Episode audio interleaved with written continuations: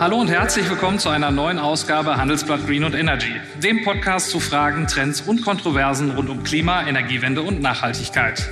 Heute geht es bei uns um die Frage, löst die Klimatransformation ein Wirtschaftswunder aus? Mein Name ist Kevin Knitterscheid und ich begrüße Sie heute nicht aus unserem Podcaststudio in Düsseldorf, sondern von einer Bühne, die nur wenige Kilometer entfernt ist. Ich bin nämlich beim Digital Demo Day auf dem Areal Böhler.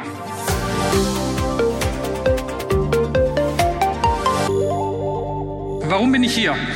Nun, zum einen wurde ich von den Veranstaltern eingeladen, äh, zum anderen ist das hier aber auch der perfekte Ort, um über das Thema zu sprechen, das uns heute beschäftigen soll. Denn hier versammeln sich zahlreiche Start-ups, äh, die äh, gerade an der Wirtschaftswelt von morgen bauen. Und glaubt man unserem Bundeskanzler Olaf Scholz, äh, dann ist die ziemlich rosig, äh, aber auch vor allen Dingen grün. Denn der hat nämlich gesagt, Wegen der hohen Investitionen in den Klimaschutz wird Deutschland für einige Zeit Wachstumsraten erzielen können, wie zuletzt in den 1950er und 1960er Jahren geschehen. Tatsächlich ist es so, dass auch Ökonomen damit rechnen, äh, dass wir zwar keine zweistelligen, aber doch immerhin deutlich positive Wachstumsanreize für die Wirtschaft bekommen werden durch die grüne Transformation. Wenn, ja, wenn die politischen Weichen tatsächlich richtig gestellt werden. Werden sie das? Und wird die Klimatransformation ein Wirtschaftswunder auslösen? Darüber spreche ich jetzt mit unserem Gast äh, Sophia Rödiger. Sie ist Chief Marketing Officer bei 1,5, einem Unternehmen, das dem Startup-Status eigentlich schon entwachsen ist, aber dennoch noch als relativ jung bezeichnet werden kann. Und das äh, Unternehmen verfolgt ein Geschäftsmodell, das im Grunde eigentlich ziemlich traditionell ist. Im Prinzip geht es ums Handwerk, also darum, Häuser mit Solarpanelen, Wallboxen, Stromspeichern und Wärmepumpen zu versorgen. Und ich glaube, die Branche für die Frau Rödiger da arbeitet, die erlebt gerade ihr ganz eigenes kleines Wirtschaftswunder. Doch davon soll sie uns selbst erzählen. Äh, ich freue mich, Sie jetzt hier auf der Bühne begrüßen zu dürfen. Herzlich willkommen, Frau Rödiger.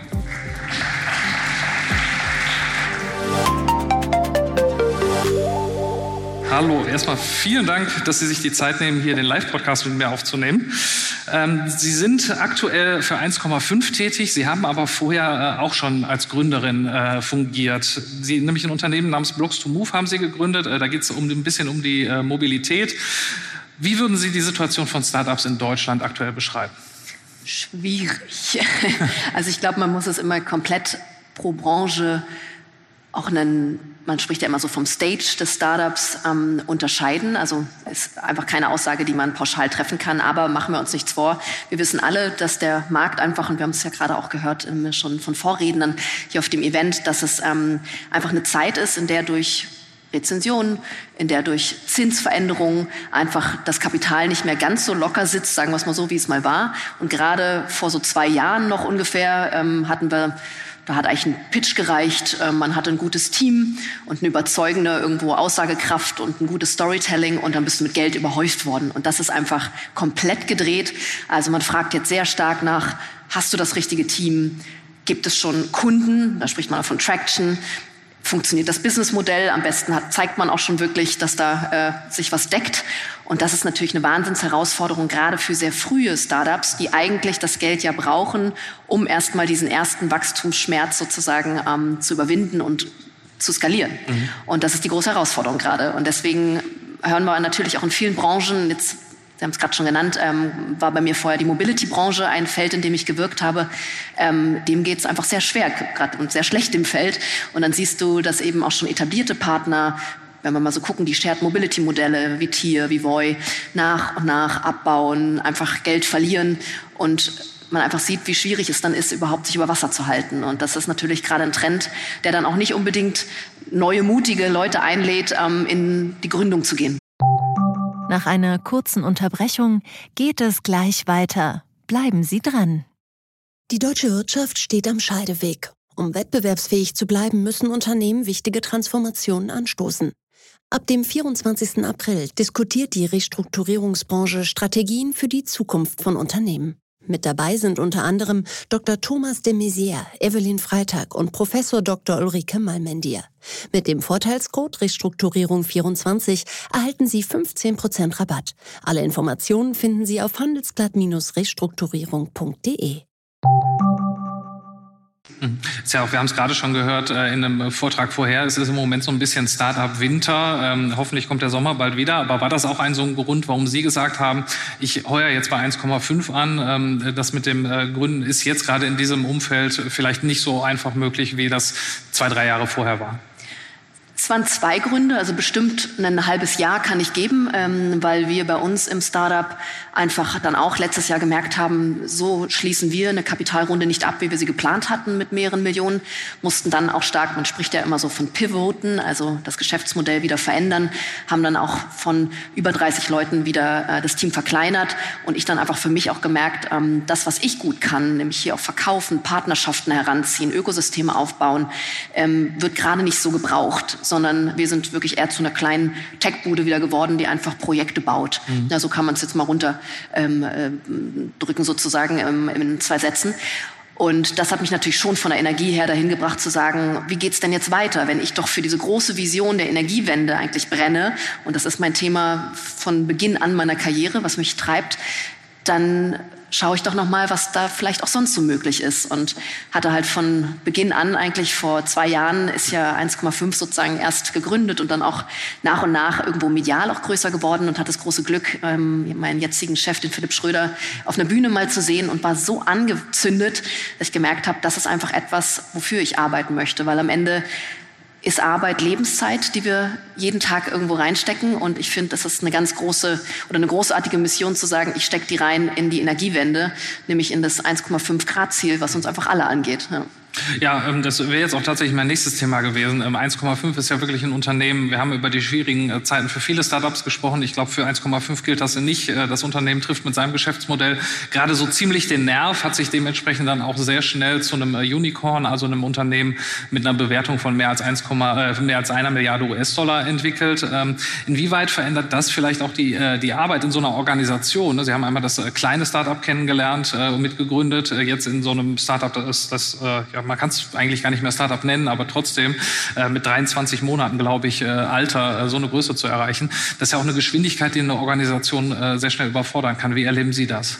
Ja, wir sagen ganz oft, das ist äh, geisteskrank. Das ist wirklich geisteskrank, aber am Ende muss auch eine Vision geisteskrank sein, weil sie muss so groß sein. Also nur dann treibt sie auch und äh, zieht auch so viele Menschen mit in die Bewegung mit dazu. Das ist ja auch genau unser Ziel, die 1,5 Grad Bewegung mit jedem, mit jeder ähm, anzugehen.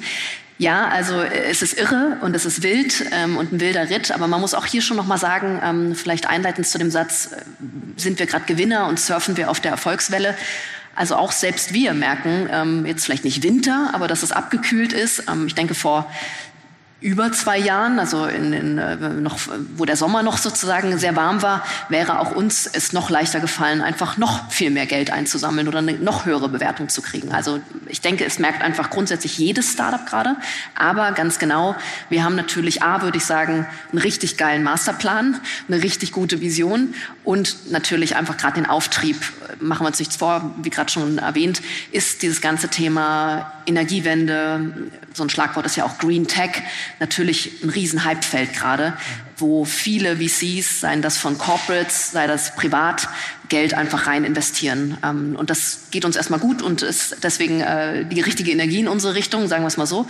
Und ja, im Vergleich jetzt, um da nochmal zurückzukommen zu einem Startup vorher, was sehr, sehr early, early stage war, nämlich Blocksmove, wie vorhin genannt, sind wir natürlich jetzt in einer anderen Skalierungsphase und einem ganz anderen Lieferdruck. Und deswegen sind wir auch immer ein bisschen vorsichtig oder demütig mit dem Thema der Ritterschlag zum Unicorn.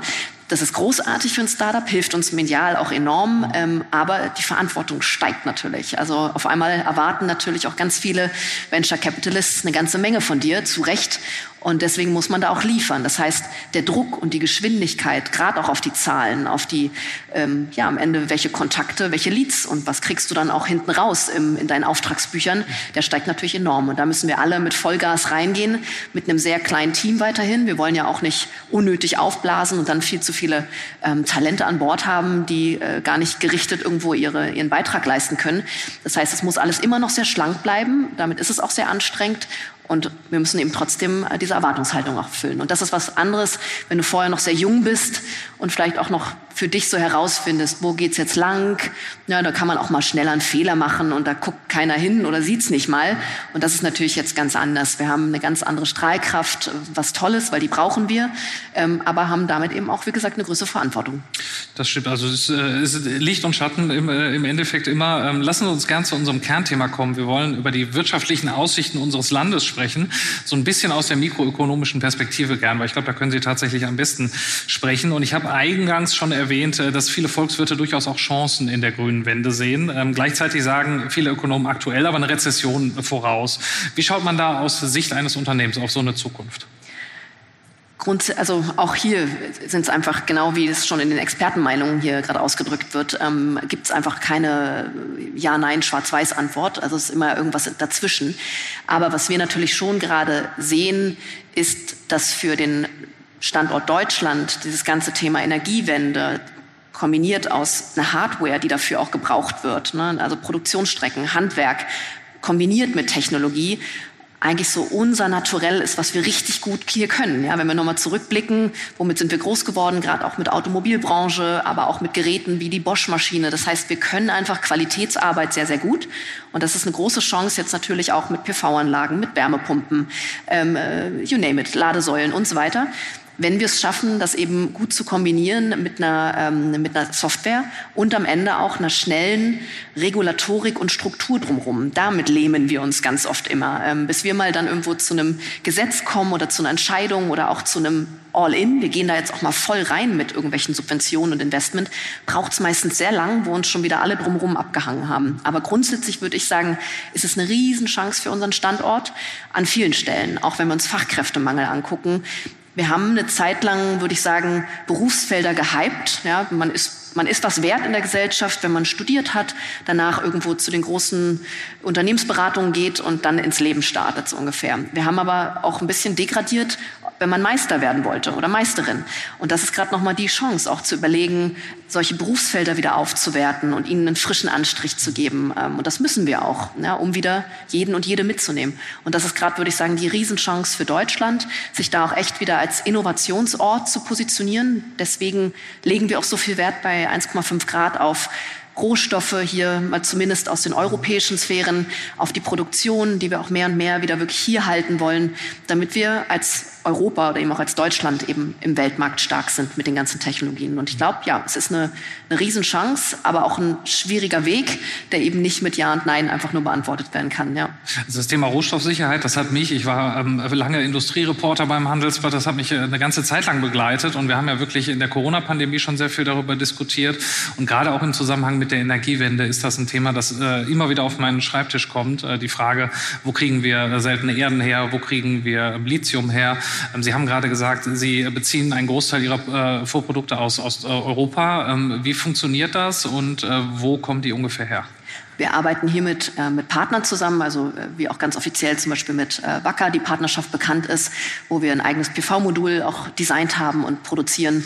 Das sind so die Partnerschaften, die wir hier eingehen. Wir sind jetzt nicht die, die alleine mhm. sich irgendwo den Rohstoffabbauort suchen und die Quelle mit 1,5 Grad branden, sondern unsere Vision und unser Glaube ist, dass es einfach nur klappt, wenn wir starke Partnerschaften schließen und dann eben uns auch dahingehend noch mal stärker machen im Vergleich zum Außen, im Vergleich zu anderen äh, Ländern. Und wir haben die guten Firmen hier. Schwierig ist natürlich, wenn wir Firmen rausverkaufen mhm. und ähm, dann wieder an andere Länder abgeben. Da würde ich sagen, verpassen wir und bleiben wieder eigentlich hinter unseren Möglichkeiten. Aber, und da vielleicht auch kommend aus der Erfahrung äh, als, als Gründerin vorher, es ist manchmal einem auch echt hier schwer gemacht als Unternehmer, ja, mit irgendwelchen äh, Regeln und nochmal Steuerthemen und so weiter, wo viele natürlich entscheiden, wenn der Schmerz ein bisschen geringer ist im Ausland, vielleicht versuche ich es dann doch dort, plus die Thematik, Talente zu finden. Also mehr und mehr, egal mit wem man spricht. Und selbst letztens hatte ich große Glück, mit dem äh, CEO von, von Mercedes auf einer Bühne zu sein. Auch die spüren ganz stark, dass der Standort hier eben doch leider an Attraktivität gegenüber internationalen Talenten verliert. Und das kann ein Riesenproblem werden, weil das ist immer ein guter Indikator, da hinzugucken, wo zieht's Talent hin. Weil das ist dann eher die Langfristperspektive, wo man sieht, okay, irgendwann kommen wir irgendwo an einen Punkt, da fehlen uns einfach massivst die richtig, richtig guten Leute und die brauchen wir für die Innovation. Da würde mich natürlich als erstes interessieren, was müssen wir denn tun, um äh, an der Front besser zu werden? Weil das Thema Fachkräftemangel ist natürlich eines, das äh, auch schon seit sehr, sehr vielen Jahren diskutiert wird. Ähm, ich denke an, an äh, die Einwanderungsdebatten, die wir in Deutschland geführt haben, insbesondere in dem Zusammenhang. Und ich, mein persönliches Gefühl ist, äh, wir haben uns dann nicht äh, großartig weiterentwickelt. Wie sehen, wie sehen Sie das? Also ganz richtig, wie Sie sagen, die Leier ist lang. Also das Thema ist, aber da kann man sagen, wir haben auch viel Zeit, da können wir ruhig einmal durchgehen. Genau. Aber ich meine auch ähm, die, äh, die Leier auf der Fachkräfteargumentebene, aber auch genauso, wenn wir von Energiewende reden. Also auch das kam ja nicht gestern erst auf unseren Tisch. Also richtig, die Themen sind alle lang schon in Diskurs und Dis Dis Diskussion. Das zeigt aber, glaube ich, auch, wie fundamental sie sind. Was braucht's? Ist das eine, eine ganze Menge? Wo ich aber sage, wo wir auf jeden Fall ansetzen müssen, und da passiert echt wirklich leider am allerwenigsten, ist die Bildung, das Bildungssystem. Also da muss ich immer noch sagen, haben wir am meisten verschlafen, frühzeitig auf Technologiebildung zu setzen, schon im Kindesalter vielleicht auch Weltbewusstsein, Umweltbewusstsein zu schulen und zu lehren. Das sind so Dinge, wo ich sage, da fehlt es einfach schon ganz, ganz früh von ganz jungen Jahren. Und das erzählen wir auch schon ganz lange. Aber bis heute sehe ich nur Ausnahmeschulen, die halt wirklich mal geschafft haben, einen Coding-Kurs mit zu installieren oder wie wir es von den Scandics kennen, die haben sogar Roblox als ein Schulfach, weil man halt sagt, dass man über Gaming, also über Spiel und Entertainment sehr gut kreative Strategielöseverfahren erlernt. Ne?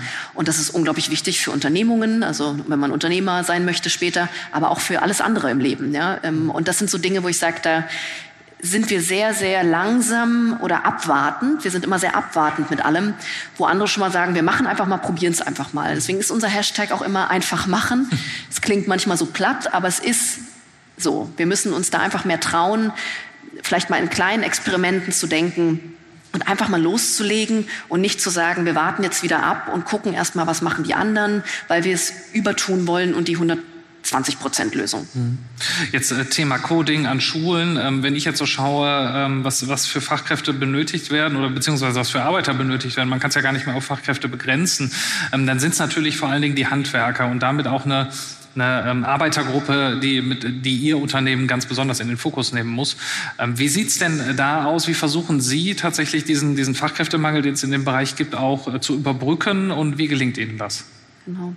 Also richtig, das ist, würde ich sagen, erstmal die Schönheit ähm, in unserem Unternehmen auch, dass wir dieses traditionelle, dieses auch sehr regional verhaftete Handwerk mit Technologie verbinden ne, und somit auch nochmal mit einer neuen Innovationskraft. Also das sehen auch die Unternehmer, mit denen wir vor Ort zusammenarbeiten, partnerschaftlich sehen das auch genau als die Stärke, weil die kommen natürlich auch an ihre Grenzen an allen Ecken und Enden. Nicht mal nur die Talentebene, sondern auch das Skalieren einfach. Ne? Das Skalieren ähm, oder auch Integrieren von Technologielösungen. Lass es erstmal einfach eine Kundendatenbank sein ne? oder ein, ein Logistiktool. Wenn das jeder Standort für sich macht, ist unglaublich viel Synergiepotenzial verschenkt. Und das ist so ein bisschen die Schönheit, die wir jetzt eben bündeln können in so einem Gruppengedanken. Ähm, und auch hier kann man wieder nicht für alle Standorte, jetzt haben wir ja 60 verschiedene Standorte schon weltweit auch, kann man gar nicht so pauschal sagen, die fehlen einfach überall die Fachkräfte. Das ist sehr ortsabhängig. Deswegen muss man da auch wirklich sehr lokal gucken, was tut man. Ähm, äh, wir hatten jetzt auch eine wunderschöne Anekdote, wo sogar junge Menschen nach Göttingen ziehen, weil sie bei 1,5 Grad Göttingen arbeiten wollen. Und das sind natürlich Traumanekdoten, wo ich sage, okay, es fehlt nicht überall das Talent. Aber was wir natürlich tun und auch noch mehr tun äh, müssen, ist eben genau Ausbildungsformate schaffen, ähm, wo wir auch regelmäßig Academies machen, um eben unsere ganzen Handwerker, da ist ja noch viel der Elektromensch, der Mechatroniker, der Installateur, sind ja ganz viele verschiedene ähm, Fachexpertisen, die da auch zusammenkommen dürfen. Und das ist das, was wir versuchen, eben vor allem über Bildungsformate erstmal auch nach innen und außen zu tragen. Dann natürlich gute Kampagnen auch machen, auch die ganze Markenstrategie, also dieses ein bisschen erfrischende, ähm, das Aufwerten des Handwerks mhm. ist ja auch eine Form von, was wir tun, damit es einfach geiler wird, sagen wir es so, mal wieder ins Handwerk zu gehen als mhm. junger Mensch. Ähm, damit bespielen wir natürlich auch deswegen alle Kanäle, von die Postwurfsendung nach Hause um vielleicht eher die Generation irgendwo Oma, Opa zu erreichen, bis hin zu den jungen Menschen, die vielleicht auf TikTok unterwegs sind mhm. und es dann sehr inspirierend finden zu sehen, hey, da ist eine junge Handwerkerin, die ist mein Vorbild und da gucke ich mir doch mal an, was diese Firma da so macht. Also das sind die Unterstützungen, die wir da leisten. Ist das vielleicht auch so, ein, so eine Art Kunstgriff, sage ich mal, ähm, und, und auch eine Art Wettbewerbsvorteil, den man äh, gegenüber dem ja, klassischen Handwerksbetrieb, sage ich mal, hat, dass das natürlich eine ganz andere Strahlkraft entfaltet, wenn ich als Handwerker sagen kann, ich arbeite für ein Start-up, als, als wenn ich sagen kann, äh, für den, für den kleinen 5-6-Mann-Betrieb, äh, wo ich vielleicht auch als Auszubildender nicht ganz so gut behandelt wurde. Ne? Es hat auch wahrscheinlich hier wieder ein sowohl als auch. Ne? Auf der einen Seite ganz klar ja, weil die Unternehmen, die wir uns in unsere Gruppe holen und mit denen wir partnerschaftlich unterwegs sind, das sind genau die Unternehmer, die diesen äh, Geist auch und diese Mentalität beschreiben, ähm, wie, wie Sie gerade irgendwo auch schildern, nämlich wir wollen wachsen. Wir wollen wachsen und sehen, alleine geht es nicht. Wir müssen uns zusammenschließen. Und das ist ja auch diese Schönheit von so einer Gruppe. Man lernt von anderen Standorten, von anderen Handwerksmeisterbetrieben. Und die sehen das als die absolute irgendwo auch Schönheit und den Mehrwert da drin. Und schätzen das dann auch und spielen dieses Argument natürlich auch in Richtung Talente. Es gibt aber auch Standorte, müssen wir auch sagen, die ähm, aus vielen, vielen Jahrzehnten Tradition kommen und die brauchen das gar nicht so stark. Mhm. Da ist dann eher manchmal andersrum, wie, ihr werdet jetzt aufgekauft? Geht's euch nicht gut? Mhm. Ähm, also man hat wirklich mit beiden Seiten zu spielen. Also auch hier, das ist die Schönheit, aber Fluch und Segen zugleich von so einem dezentralen Ansatz, den wir fahren. Wir wollen ja gerade sehr lokal und divers bleiben, ja, weil wir sagen, dieses ganze Geschäft rund um PV-Anlage, Wärmepumpe, Wallbox bei dir zu Hause, in deinem vertrautesten Nest sozusagen, das ist oft etwas, da möchte man, dass auch eine Vertrauensperson wirklich vor die Tür kommt. Mhm. Und deswegen stärken wir diese Regionalität so, führt aber eben auch dazu, dass viele Standorte sehr, sehr unterschiedlich sind. Ne? Also es führt auch dazu, dass man als Unternehmen vielleicht ganz anders denken muss als so ein klassisches Startup. Ne? Also so ein typisches äh, Startup-Geschäftsmodell ist ja eines, das sich besonders gut skalieren lässt, äh, das äh, mit, mit ja, eigentlich immer geringere Grenzkosten verursacht, je mehr Nutzer es gibt. Ist in Ihrem Fall jetzt eher nicht so. Ähm, das scheint mir relativ linear sich zu entwickeln. Ähm, inwieweit ändert oder inwieweit unterscheiden Sie sich da auch von anderen Startups, die man so kennt? Von anderen Startups. Also grundsätzlich würde ich erstmal sagen, haben wir den Prozess, gerade auch die vertikale Wertschöpfungskette, also wirklich von, es geht eine Anfrage rein bis hin zu, wir haben alles ausgeführt bei dir vor Ort und betreuen dich noch lange auch noch als sozusagen Kunde und Kundin die haben wir sehr tief verstanden und vertikal wirklich integriert. Damit hast du schon mal eine hohe Unabhängigkeit von irgendwelchen Unternehmen links und rechts, Zuliefern links und rechts, wie es ja viele andere Geschäftsmodelle haben. Deswegen würde ich sagen, skaliert sich eigentlich unser Modell ziemlich gut. Mhm. Und dennoch haben wir die Herausforderung, äh, dass es war, ähm, eben dass wir immer den Menschen vor Ort brauchen, der dann auch aufs Dach klettert und das PV-Modul anschraubt, was einfach auch Muskelkraft braucht, Zeit braucht. Ja, das können wir nicht äh, wie eine Technologie, die man ausrollt auf Zehntausende, Hunderttausende von Nutzern, NutzerInnen in einem Moment, ne, in einer Sekunde. Das geht natürlich bei uns nicht. Und deswegen ist es ein bisschen ein Mixed-Modell im Vergleich zu, wenn wir jetzt Green Tech-Unternehmen uns mhm. angucken, die rein auf Tech und Code basieren, die haben natürlich eine ganz andere Skalierungskraft, auf jeden Fall. Und dennoch haben wir durch diese vertikale Wertschöpfungsintegration den Hebel gefunden, doch sehr schnell zu skalieren, was wir zeigen konnten. In mhm. zwei Jahren zum, ähm, Sie haben es gesagt, zum Unicorn mit, wie gesagt, über 60 Standorten zeigt schon, da ist richtig Geschwindigkeit drin. Mhm. Ähm, ich glaube, die, die Geschwindigkeit, die könnte nach äh, äh, Ansicht oder nach dem Wunsch vieler Hausbesitzer noch größer sein. Ich würde an der Stelle gerne noch mal auf die Regulierung und die Heizdebatte äh, zurückkommen, die wir in Deutschland ja in den vergangenen Monaten auch intensiv geführt haben, zum Teil. Ähm, wie haben Sie drauf geschaut? Wie war Ihr Eindruck von der Bereitschaft der Bevölkerung, äh, die Transformation anzugehen? Schwierig. Ich würde äh, sagen, und das ist natürlich auch so ein Problempunkt, den wir gerade in der gesamten Aufklärung und Kommunikation rund um die Energiewende sehen. Wir haben einmal die Seite, die sehr stark aus, dem, aus einer Fachexpertise kommt, also unglaublich fachsimpelt, sodass eigentlich schon, würde ich sagen, 90 Prozent inklusive mir abgehangen sind und sehr stark über ganz wilde Rechnungen kommen, um dir irgendwo klarzumachen, du hast den günstigsten Strompreis bei uns und dann mit diesem Statement rausgehen, wo wir sagen, hochgradig gefährlich, weil du weißt einfach nicht, wie sich der Strompreis entwickeln wird.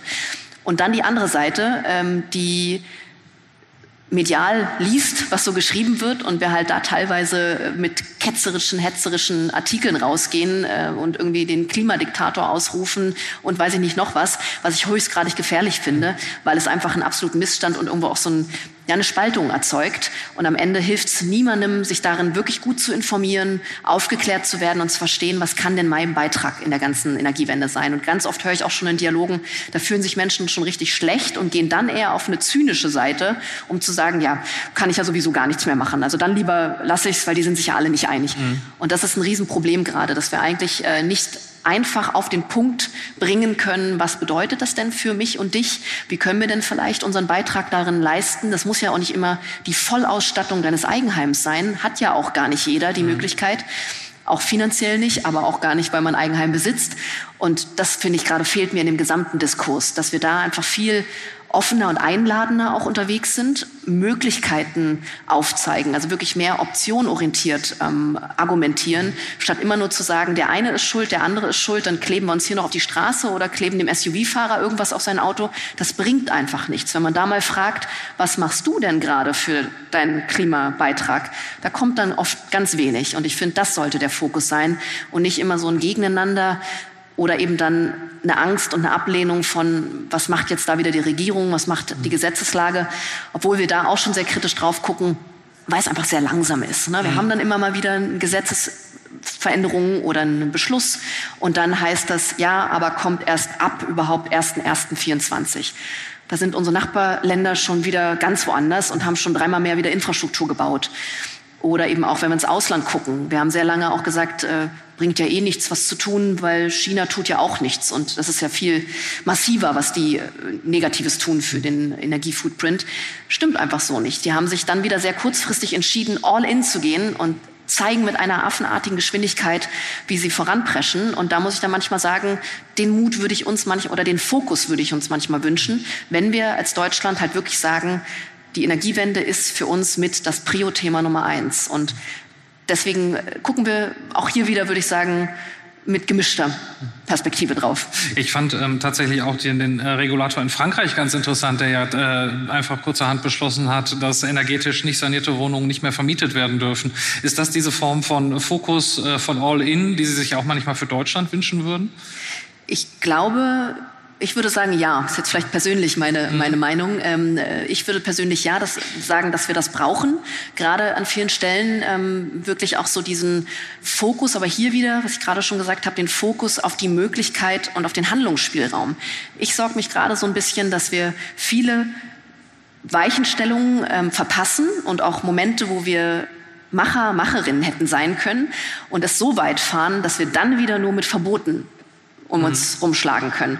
Und dann, glaube ich, wird es gesellschaftlich wieder ein, ein Riesenkampf und auch Streit werden, weil dann heißt es irgendwie auf einmal am Ende, niemand darf mehr mit seinem Benziner oder Diesel fahren. Dann haben wir aber wieder andere Probleme, weil dann haben wir wieder das Thema Entsorgung und eben Materialüberschuss nicht geklärt, ja, weil die Autos müssen, also das ist jetzt nur ein Beispiel, die müssen ja irgendwo hin. Und das ist immer so ein bisschen meine Sorge. Wir treiben es ganz oft so weit an den Rand, weil wir vorher Weichenstellungen nicht genommen haben oder Entscheidungen nicht getroffen haben, abgewartet haben und kommen dann an einen Punkt, wo es nur wieder über Verbote geht. Und das, glaube ich, wird in dem Thema echt kritisch, wenn wir da wieder hinkommen. Was halten Sie denn für wahrscheinlicher, dass uns tatsächlich das Wirtschaftswunder gelingt oder dass wir es im Prinzip so machen wie immer, hinauszögern, warten, bis es gar nicht mehr anders geht und dann gegen große Widerstände mit Zwang äh, durchziehen? Wir sind komplett optimistisch. Und opti ja, ich, nein, ich liebe und wir lieben Optimismus und das ist auch, glaube ich, wirklich das, was uns auszeichnet. Ich habe es gerade schon gesagt, dieses eher chancenbasierte, möglichkeitsbasierte Kommunizieren, davon sind wir auch überzeugt. Das machen wir nicht nur, weil es en vogue ist, mhm. sondern weil wir wirklich daran glauben. Und es ist doch viel schöner, in einem Raum zu sitzen und irgendwie Hoffnung auch mitzu, mitzugeben und zu sagen, ja, der Weg ist mühsam und auch wir müssen wie Sie auch gerade schon gesagt haben, Haus von Haus, Block zu Block, Stadt zu Stadt. Das ist mühsam und da sind wir auch immer wieder an einem Punkt, wo das Handwerk Bottleneck ist, also wir einfach noch nicht die Geschwindigkeit auf der Straße haben, die wir unbedingt wollen. Und dennoch ist es so schön, diese Geschichten zu erzählen, wenn dann auch jemand sein Energieprojekt umgesetzt hat und wirklich so glücklich ist, weil man versteht, was das für ein Gefühl ist, unabhängig zu leben und wirklich sich mit Sonne und Windenergie fortzubewegen, zu leben, zu wohnen. Und das ist eigentlich die Schönheit in den Geschichten dann auch. Und da sind wir ganz froh, dass wir so viele Klimaprojekte mit unseren Kunden, Kundinnen schon haben, die ganz tolle Geschichten zu erzählen haben. Trotzdem gibt es ja immer wieder auch Ereignisse. Ich denke zum Beispiel an äh, aktuell die Debatte in, im Bundeskabinett zum Thema Wachstumschancengesetz, äh, die diesen Optimismus ja ein bisschen abdunkeln, würde ich mal sagen. Also wie schauen Sie da auf die Debatte in Zeiten äh, knapper Kassen, äh, eine sehr bedürftige Wirtschaft, äh, die ja durchaus auch Unterstützung bei Investitionen braucht, die nötig sind, ähm, gleichzeitig aber eben auch Streit in der Bundesregierung über die Verteilung der knappen Mittel. Also stehen wir uns da nicht auch auf diesem Weg, den Sie gerade beschrieben haben, eigentlich selbst im Weg? vermutlich an der einen oder anderen Stelle äh, stehen wir uns da im Weg und ähm, sind dann also richtig sehr stark in gegen, immer nur Gegenpositionen, also finden gar nicht mehr, was könnte das Gemeinsame viel Bessere sein, sondern sind immer von Beginn an schon mal einmal gegeneinander. Das äh, würden, äh, würde ich unterschreiben und beobachten wir auch so. Und ich denke auch, dass wir an vielen Stellen einfach mit der Geschwindigkeit wieder nicht vorankommen. Wir werden das, also ich bin davon überzeugt, absolut schaffen und machen. Aber ich glaube, es wird wieder viele Umwege, viele Köpfe werden rollen vorher noch. Und das ist so schade, dass wir da manchmal einfach, wie gesagt, nicht mutiger sind, wirklich vielleicht mal was radikal neu auszuprobieren. Und dennoch hat keiner die goldene Lösung und den goldenen Weg. Sonst wären wir, könnten wir uns vielleicht auch damit nochmal selbstständig ja. machen. Deswegen ist es auch nicht so einfach. Und ich möchte da auch ungern immer sagen, irgendwo, wir zeigen alle mit dem Finger auf die Politik. Es ist hochgradig kompliziert immer diese Interessenvielfalt unter einen Hut zu bringen, für alle, für die Masse eine Lösung zu finden. Nur eben genau, wenn wir uns dann nur noch drehen und abwärts strudeln, ist es eine Riesengefahr. Und da würde ich mir oft wünschen zu sagen, lasst uns doch mal irgendwo anfangen. Und den Fokus haben wir mit unserer Firma mit 1,5 Grad gesetzt, dass wir gesagt haben, wir fangen jetzt mal beim Gebäude an, beim Einfamilienhaus ohne jetzt zu sagen, äh, das ist schon dann die Lösung für alle. Ne? Mhm. Und ich glaube, das ist das Wichtige. Und deswegen ist der Spielraum auch groß genug für ganz viele kreative Köpfe und Ideen. Und ich hoffe, dass auch noch viel mehr in den Markt reinkommen. Und deswegen würde ich da immer wieder die Chance drin sehen, dass gerade man ja auch sieht, wie viel Kreativität, wie viel Innovation und Talent in die Energiewende und in, den Energie, in die Energiebranche kommt. Das war vor einigen Jahren auch noch undenkbar. Also da war das sowas von unsexy, im Energiebereich zu arbeiten. Äh, da war man weit weg davon, Vorstellungen zu haben, was kann ich da tun. Und jetzt ziehen wir so viele junge Menschen an, weil wir eben auch den Entwickler dort brauchen, die Designerin. Und das ist halt auch cool, dass wir da sehen, da entstehen gerade ganz viele neue Möglichkeiten in dem Raum. Und deswegen glaube ich, ist es eine Auftriebkraft. Aber ja, wir haben ja auch einleitend das Gespräch begonnen, dass grundsätzlich alles gerade eher in einem mhm. eher winterlich fröstlichen ähm, Klima unterwegs ist. Und das äh, können wir nicht vom Tisch fegen. Das ist mhm. einfach so. Das heißt, es wird noch wichtiger und entscheidender, genau sich zu überlegen, was tun wir, was fokussieren wir, wie können wir Innovation leben und trotzdem konsolidieren, damit wir es nicht übertreiben und Ressourcen verschwenden, ja, damit natürlich auch Geld gemeint. Und das ist eine Riesenherausforderung. Also gerade für Unternehmer ist es keine einfache Zeit. Ähm, für Unternehmer ist es äh, keine einfache Zeit und das gilt, glaube ich, für große sowie für kleine Unternehmen. Nun sind Sie eher im B2C-Segment unterwegs. Ähm, in der deutschen Industrie, die Automobilindustrie kennen Sie auch. Sie haben dort äh, bei Mercedes äh, waren, waren, Sie tätig. Ähm, da wiederum ist die Stimmung noch mal eine deutlich schlechtere. Ne? Also das, äh, die, die äh, Umsätze, die sinken dramatisch. Äh, man verliert möglicherweise te seine technologische Vorherrschaft. Und Sie hatten eingangs so viel über das deutsche Erfindertalent, über die deutsche Ingenieurskunst gesprochen. Zumindest in dem Gebiet sieht es ja aktuell danach aus, als äh, würde sich da zumindest die Pole Position nicht unbedingt halten lassen. Wenn Sie so in den Bereich schauen, äh, wie ist Ihnen denn da zumute? Ich habe den Schritt rausgewagt aus der Mobilitätsbranche. Ja, es ist ähm, ich, wir haben äh, zum Glück ja, und das ist auch hier wieder, wenn wir uns gerade unsere Firmen angucken, die stark in Deutschland ähm, sind und hier einfach ihre Basis haben, nämlich eine Mercedes oder auch ein BMW, dann sind das hochgradige Qualitätsmarken, die viel gut Talent haben, viele gute Ressourcen und die nutzen sie auch und das wird auch erfolgreich werden. Und sie haben ja auch Strategien verändert. Also gerade kommt, und äh, wir sprachen gerade über Mercedes, ist ja ganz klar auch eine Ausrichtung mehr auf das Luxussegment und die Nachhaltigkeit im Luxussegment gerichtet worden, weil man halt auch sagt, wir können nicht mehr das ganze breite Margengeschäft und Volumengeschäft abgreifen. Das machen andere viel effizienter. Und das sehen wir wieder. Da kommt gerade viel aus dem Ausland, gerade viel aus Asien, die den, ähm, gerade den Elektromarkt im, im äh, EV-Segment strömen ähm, gerade im Volumensegment. Und mhm. deswegen finde ich da aber auch wieder gut und zumindest sind da Entscheidungen getroffen worden, die in die richtige Richtung gehen. Deswegen glaube ich, auch hier wird es gut weitergehen. Es ist nur ein ordentliches Ruckeln gerade, auch wieder das Talentthema, was wir schon angesprochen haben. Und das ist wirklich ein, ein Thema, wo ich eine große äh, Problematik sehe. Wir müssen verstehen, dass wir und das haben wir gerade schon auch in einem anderen Kontext besprochen, dass wir Unternehmen, aber auch Industrien mehr als Netzwerke verstehen müssen in Zukunft. Es wird nicht mehr die eine Großmacht sein, die eine Zentralmacht, die irgendwie ein so ein Feld beherrscht, sei das jetzt Auto, sei das irgendwie was ganz anderes, sei das äh, auch Big Oil zum Beispiel, sondern es werden eher dezentrale Modelle. Das ist ja auch das, was wir zum Beispiel wieder versuchen aufzubauen und was unser Masterplan ist, dass wir über diese Investitionen mit kleinen Häusern oder aber auch mit kleinen Gebäuden und dann irgendwann auch Stadtteilen eigentlich ein dezentrales Netz an Energiequelle aufbauen. Und am Ende sind wir alle Prosumer. Also wir geben rein und ziehen raus und wir sind dann die Energiequelle. Das ist dann nicht mehr ein Shell oder irgendjemand aus dem, aus dem äh, saudi-arabischen Kontext, sondern wir machen uns da unabhängiger. Und ich glaube, das wird der Dreh sein, auch über Unternehmen, was wir gerade hatten, und über Geschäftsmodelle neu nachzudenken. Und ich hoffe, dass das Deutschland auch gelingt, weil dann haben wir wieder einen ganz großen Wettbewerbsvorteil, wenn wir uns da stark positionieren in solchen Netzwerken. Alleine schaffen wir es nicht. Nach einer kurzen Unterbrechung geht es gleich weiter. Bleiben Sie dran. Wie geht es weiter mit der Europäischen Union?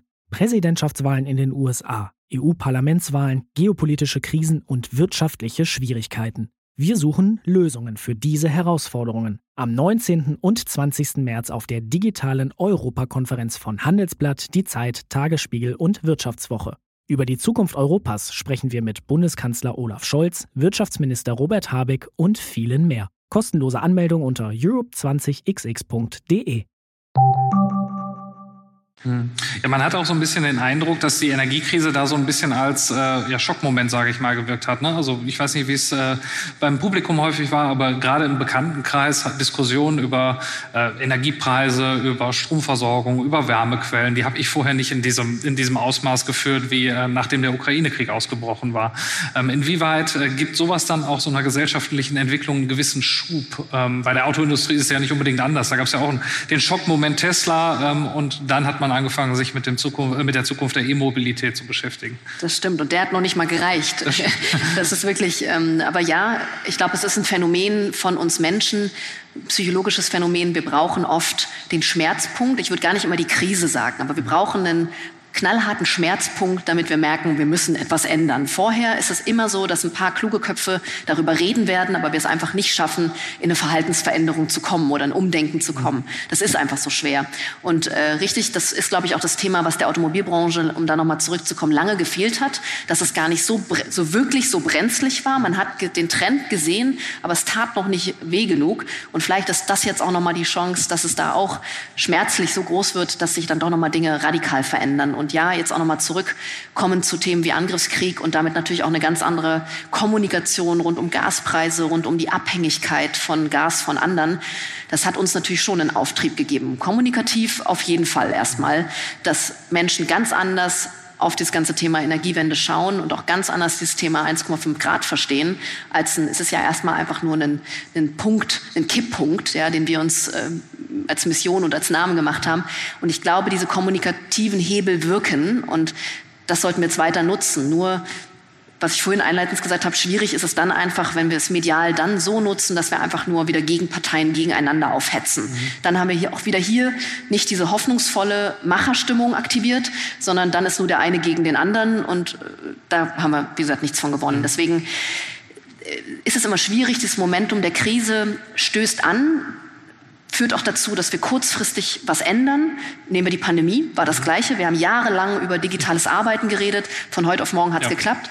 Das Thema ist immer nur in Krisen, auch hier wieder auf Psychologie kommt, wir agieren oft mit den altbekannten Mustern.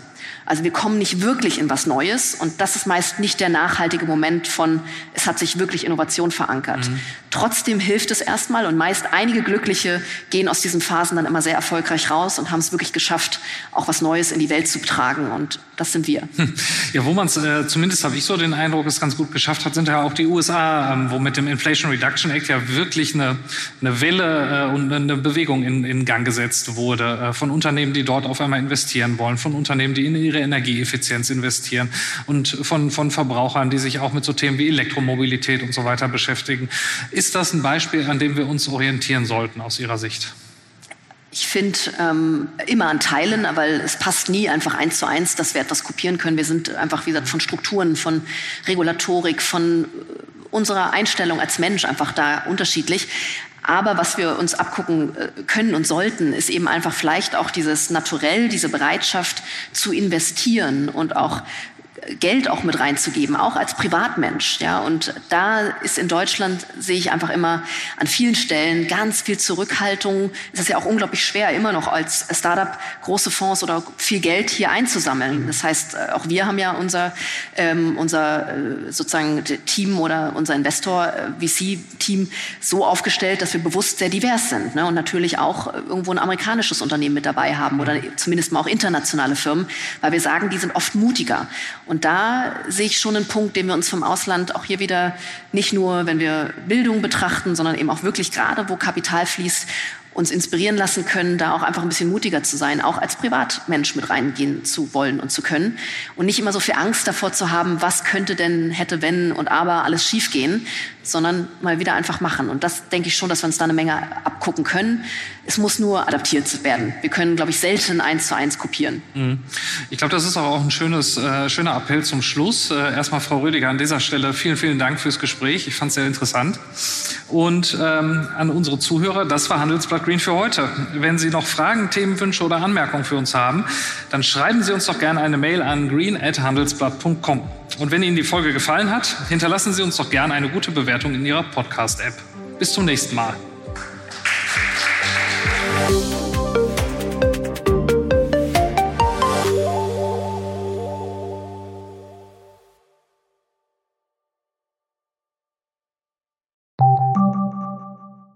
Die Welt steht vor gewaltigen Herausforderungen. Zum einen die Energiewende voranzutreiben und gleichzeitig den Klimawandel einzudämmen. Und auch der Energieträger Wasserstoff gewinnt weltweit immer mehr an Bedeutung. Doch wie geht es weiter? Erfahren Sie mehr auf dem Handelsblatt Wasserstoffgipfel 2024 am 12. und 13. Juni in Essen. Infos unter handelsblatt-wasserstoffgipfel.de. Mit dem Vorteilscode Wasserstoff 2024 erhalten Sie einen Rabatt von 15% auf die Tickets.